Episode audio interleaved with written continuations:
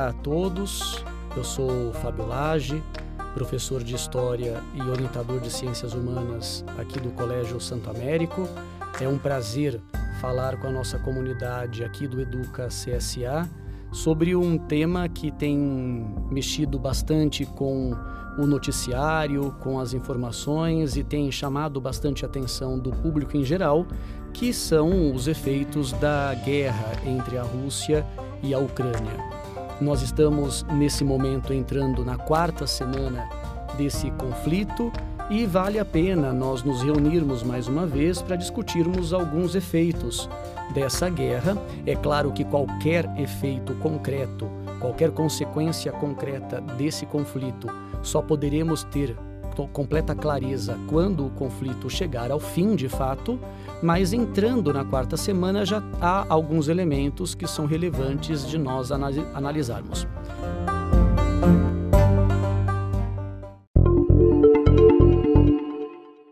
Então, nós vamos dividir nosso, a nossa conversa de hoje em três pontos essenciais.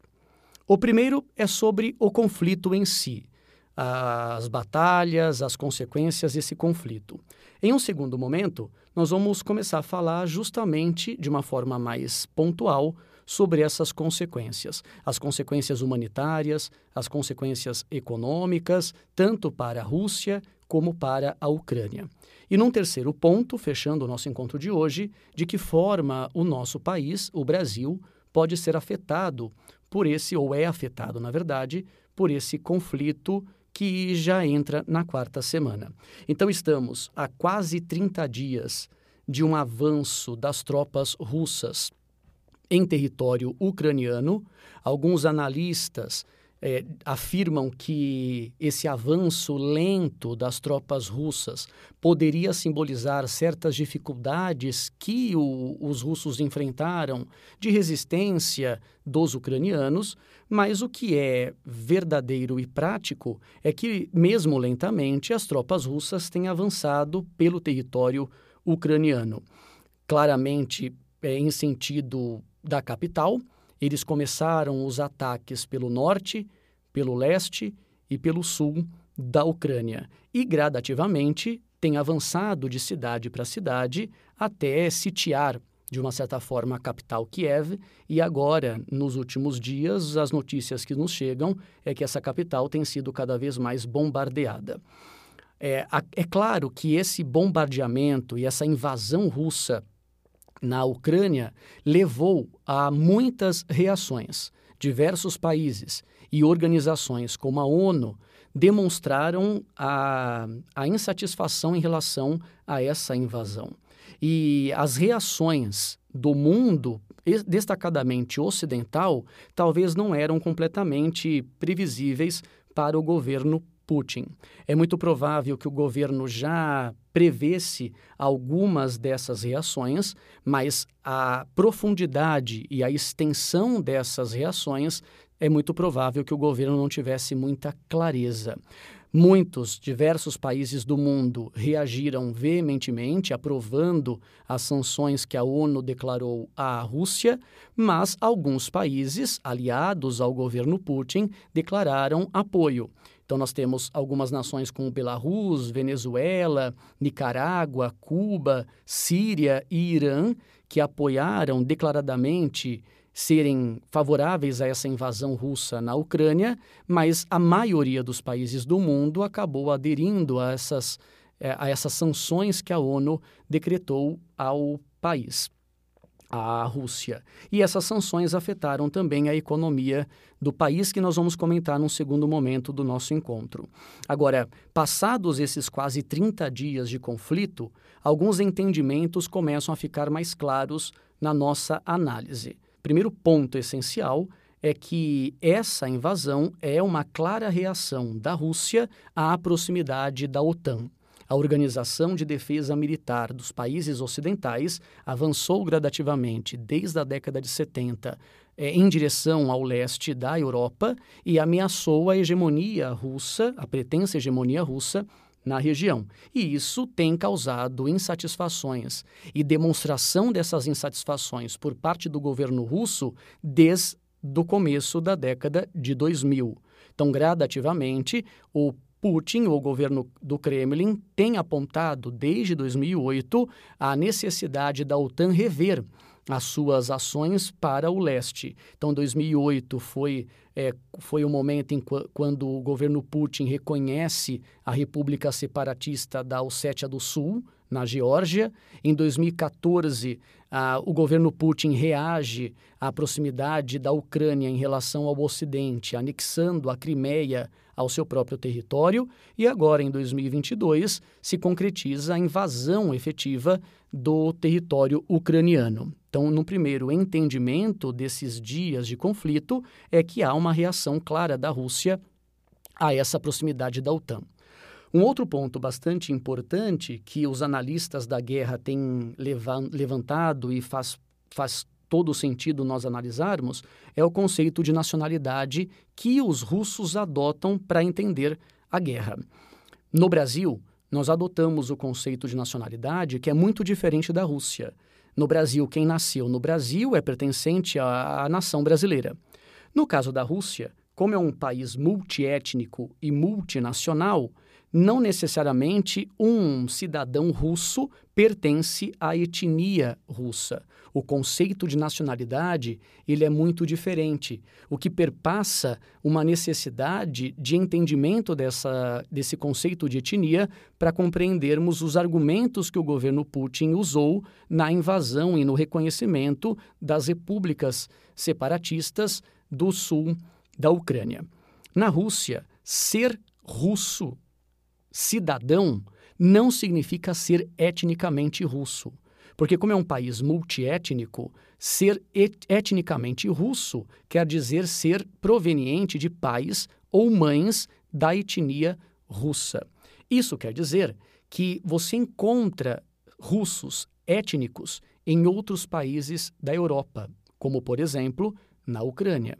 E esse é um dos argumentos centrais que o governo Putin tem usado para justificar a invasão na Ucrânia: a necessidade de proteger os russos étnicos que são cidadãos ucranianos e que, porventura, tenham nascido na Ucrânia, mas pertencem à etnia russa, porque possuem relação de consanguinidade com os russos. E o argumento central do governo Putin, além dessa reação à, à expansão da OTAN pelo território da Ucrânia é também a necessidade da proteção dos russos étnicos que habitam o território da Ucrânia.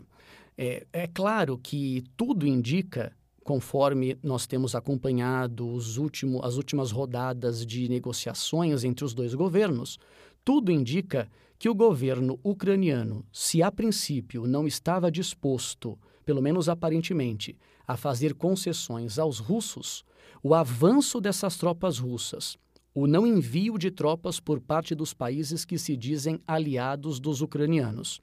E os impasses decorrentes disso apontam que há a chance verdadeira do governo ucraniano fazer as concessões que os russos exigem para que essa invasão ou para que essa guerra chegue ao fim.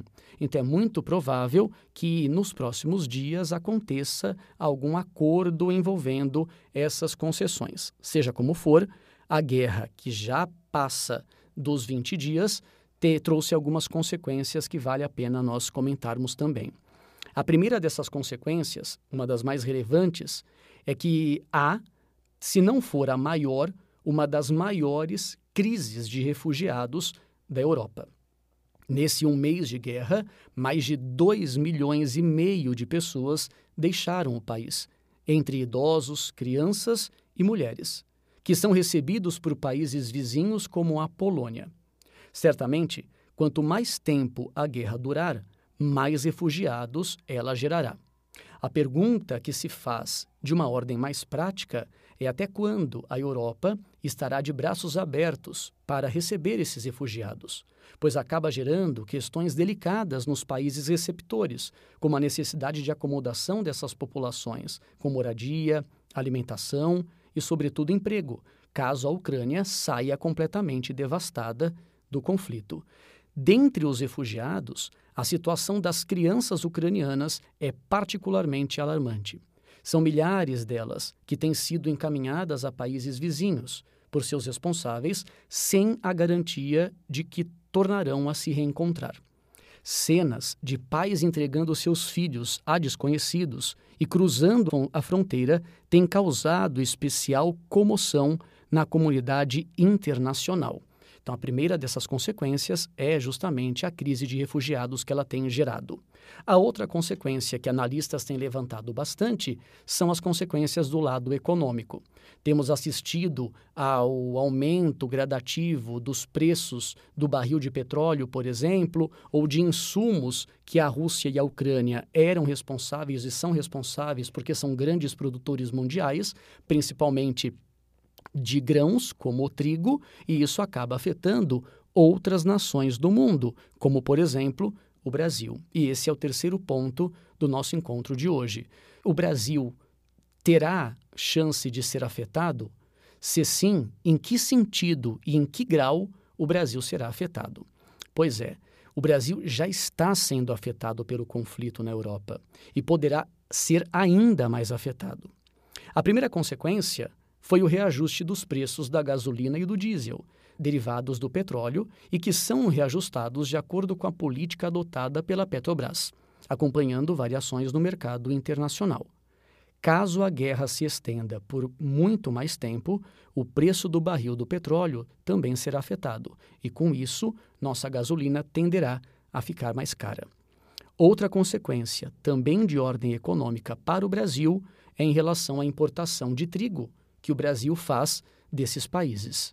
Em solo nacional, a produção não é autossuficiente e, portanto, nós precisamos desses produtos do trigo, principalmente, que servem de base para a produção de pães, massas e produtos relacionados.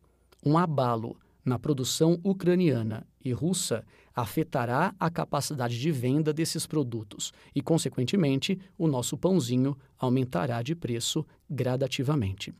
Uma outra consequência bastante importante e que também afeta a nossa economia é em relação à pecuária do Brasil. A Rússia está entre os principais fornecedores para o Brasil de adubos e fertilizantes, utilizados como base da produção de ração para gado, aves e suínos no Brasil. A diminuição ou mesmo a interrupção da venda desses insumos afetará toda a cadeia produtiva brasileira e, consequentemente, os preços da carne bovina, suína e de aves aumentará. E com isso, a tendência é que haja uma pressão cada vez maior sobre a nossa inflação.